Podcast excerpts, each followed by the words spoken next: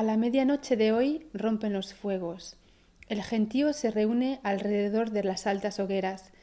Esta noche se limpian las casas y las almas. Se arrojan al fuego los trastos viejos y los deseos viejos, cosas y sentires gastados por el tiempo, para que lo nuevo nazca y encuentre lugar. Desde el norte del mundo esta costumbre se difundió por todas partes. Siempre fue una fiesta pagana, siempre hasta que la Iglesia católica decidió que esta sería la noche de San Juan. El fragmento que acabo de leer lo he extraído de un libro de Eduardo Galeano, Los hijos de los días. En el libro reúne 366 mini historias, eh, una para cada día del año, y cada historia es una pequeña instantánea de la vida en diferentes épocas y lugares. Habla de personajes bien conocidos, pero también de personajes ignorados u olvidados. Y esta que acabo de leer es la entrada que corresponde al día de hoy, en la que estoy grabando este episodio, 23 de junio. Pues como esta semana se ha celebrado el solsticio de verano, aprovecho para hablarte del simbolismo de la noche de San Juan, que se celebra hoy, 23 de junio y de algunas costumbres asociadas a esa noche que marca el inicio de la época veraniega. Así que, un, dos, tres, empezamos.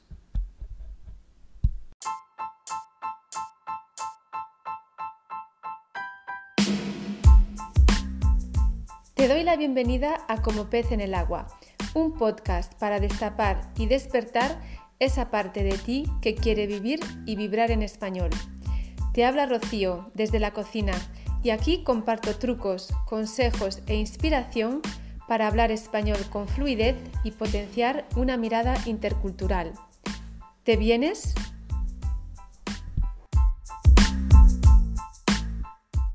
Ha llegado el verano, o por lo menos eso es lo que dicen los astros y el calendario. Aunque te confieso que aquí donde estoy yo en Galicia parece más invierno que verano. Estos tiempos están raros y mientras en algunas ciudades de Europa y de España hablan de ola de calor, yo aquí estoy bien al fresco con una fina lluvia que no para de caer. En el momento en que grabo este episodio, estamos a 23 de junio y esta noche se celebra una noche especial, la noche de San Juan.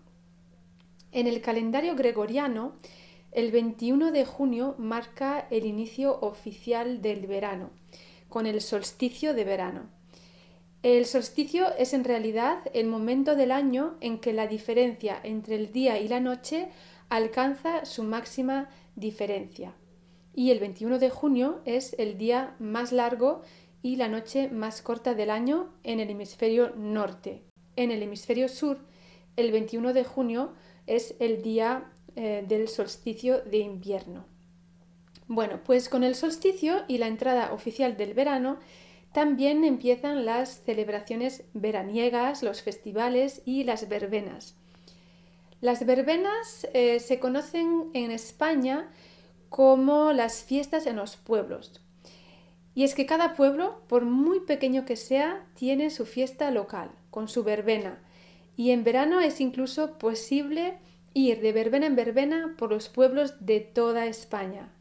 Así que la verbena de San Juan marca ese comienzo de las vacaciones de verano.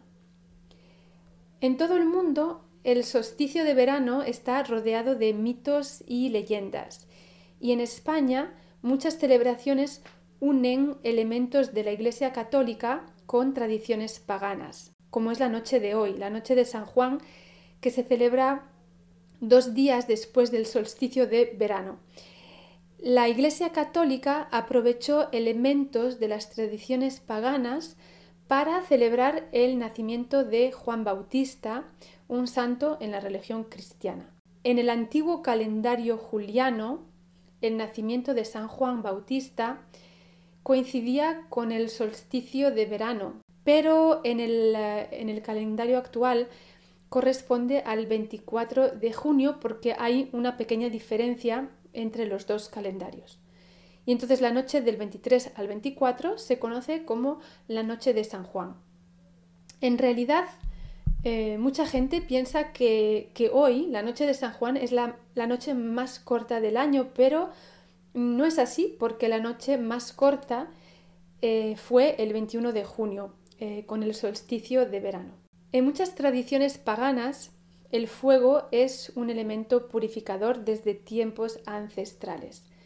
Con el fuego quemamos lo viejo y lo que nos sobra y hacemos lugar para lo nuevo. Y en San Juan el fuego es el protagonista. En las zonas costeras donde hay playa se hacen grandes hogueras en la playa y la gente se reúne alrededor de la hoguera. La hoguera es un gran fuego que se hace eh, con eh, leña u otros materiales combustibles. La superstición consiste en saltar por encima de la hoguera varias veces. Eh, no está bien determinado el número de veces que hay que saltar.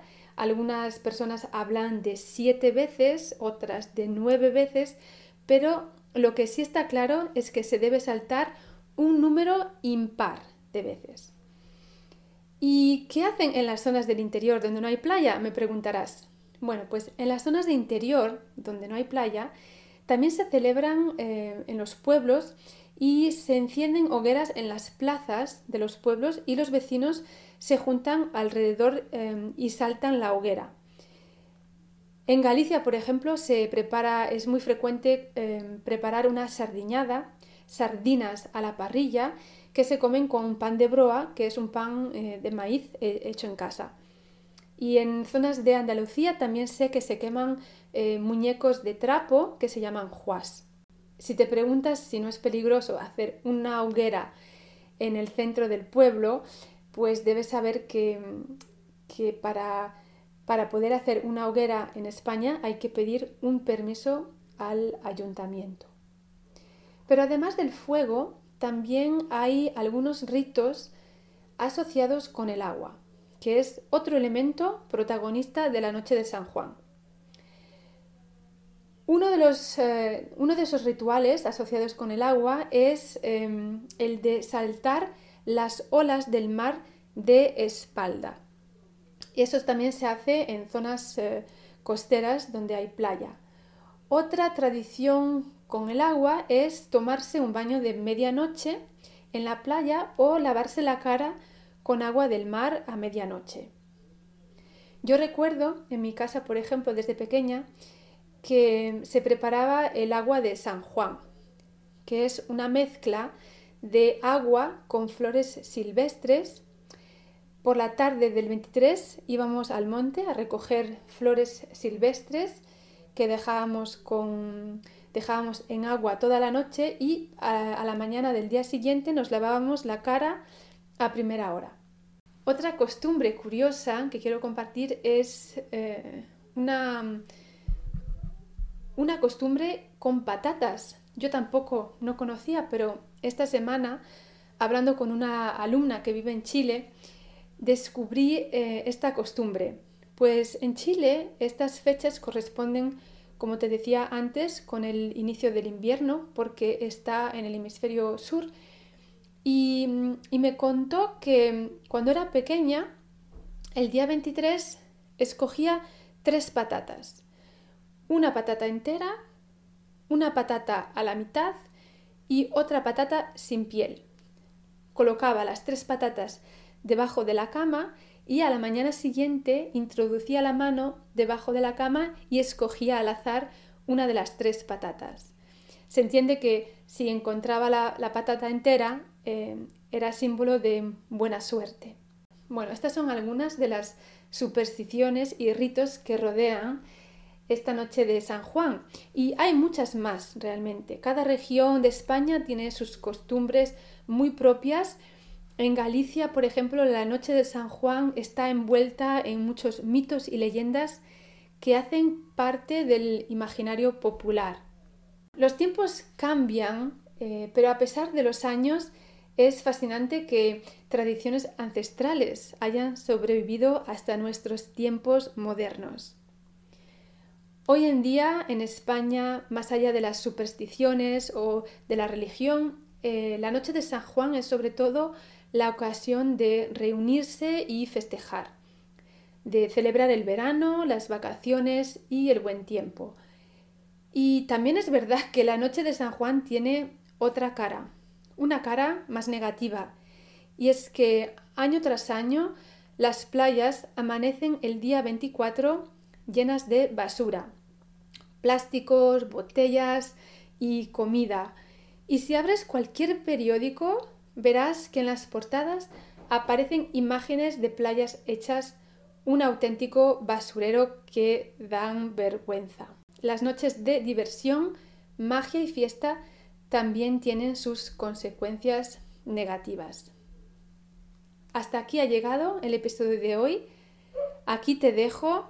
Yo me voy a recoger algunas plantas silvestres y preparar la mezcla de hierbas de San Juan. Las voy a dejar toda la noche en agua y mañana por la mañana me lavaré la cara con ese agua floral. Es una pequeña costumbre que conservo en estas fechas y para mí estos pequeños rituales eh, me traen recuerdos. Recuerdos de cuando era pequeña, recuerdos de mi abuela y en el fondo me recuerdan un poco de dónde vengo.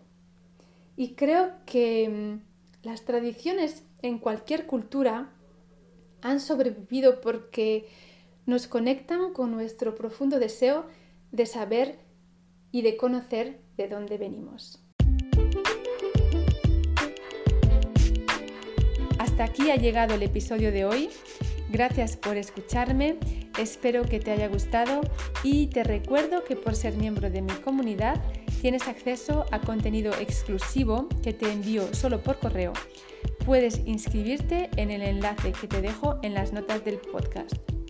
Hasta pronto.